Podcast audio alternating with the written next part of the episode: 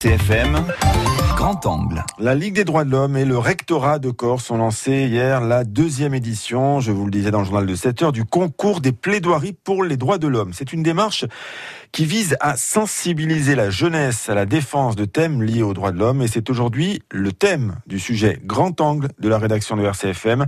Grand Angle signé Pierre-Louis Sarti. Pour cette deuxième édition des plaidoiries pour les droits de l'homme, une vingtaine de lycéens et lycéennes sont candidates au concours de la meilleure plaidoirie. Hier, une dernière rencontre au lycée du Fango à Bastia avec les représentants de la Ligue des droits de l'homme a permis de bien définir les règles. Trois thèmes sont proposés cette année les droits de l'enfant, l'environnement ou encore la fraternité des droits sociaux. Parmi ces jeunes, Francesca Maria, Sérène ou Anne à Sérène ou encore Félix et Lexane. Pouvoir plaider par rapport au cyberharcèlement parce que de nos jours, là, c'est très facile de pouvoir harceler quelqu'un par les réseaux sociaux. On a vu une affaire qui s'est passé en Normandie sur une Juliette qui a été cyberharcelée justement par son petit ami et qui s'est suicidée en 2016. Et moi, je veux parler de l'égalité des femmes au travers de l'école. En fait, on voit des différences dès l'école entre les jeunes filles et les jeunes garçons qui se répercutent dans la société. On aimerait aborder le thème euh, d'actualité de la montée de l'antisémitisme parce que sur euh, les réseaux sociaux, en ce moment, on voit beaucoup de choses comme les profanations de tombes juives euh, ou encore des propos antisémites et ça choque. J'ai choisi euh, comme thème l'environnement parce que je pense que c'est un problème qui doit être euh, traité surtout aujourd'hui pour, euh, je pense, demain. Hier, ces avocats en herbe ont rencontré maître Jean-Sébastien de Casalt. L'ex-bâtonnier Bastier et membre de la Ligue des droits de l'homme leur a donné quelques ficelles pour bâtir une plaidoirie. C'est rafraîchissant de se retrouver avec des jeunes qui s'intéressent à l'art de la parole. Je vois qu'il y a des vocations qui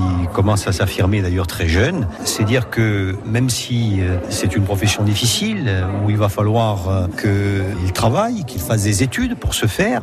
C'est une profession qui attire et qui attire les jeunes. C'est très bien ainsi. Mais au fait, est-ce que ces jeunes-là veulent être avocats plus tard? Pas du tout.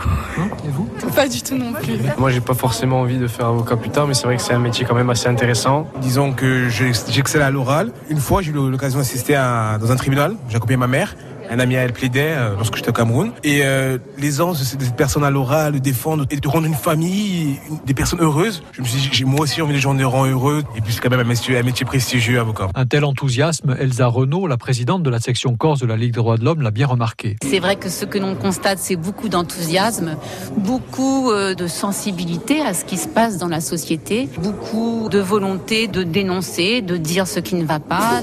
Et en définitive, la question des droits et des libertés résonne beaucoup chez les jeunes. Les candidats devront plaider le 15 mai prochain devant un jury au lycée du Fang ou à Bastia. La remise des prix aura lieu au rectorat, puis les lauréats seront distingués à Paris, à l'Assemblée nationale et au Sénat en présence de Maître Henri Leclerc, le célèbre avocat défenseur des droits de l'homme. Un sujet à retrouver sur notre site internet RCFM.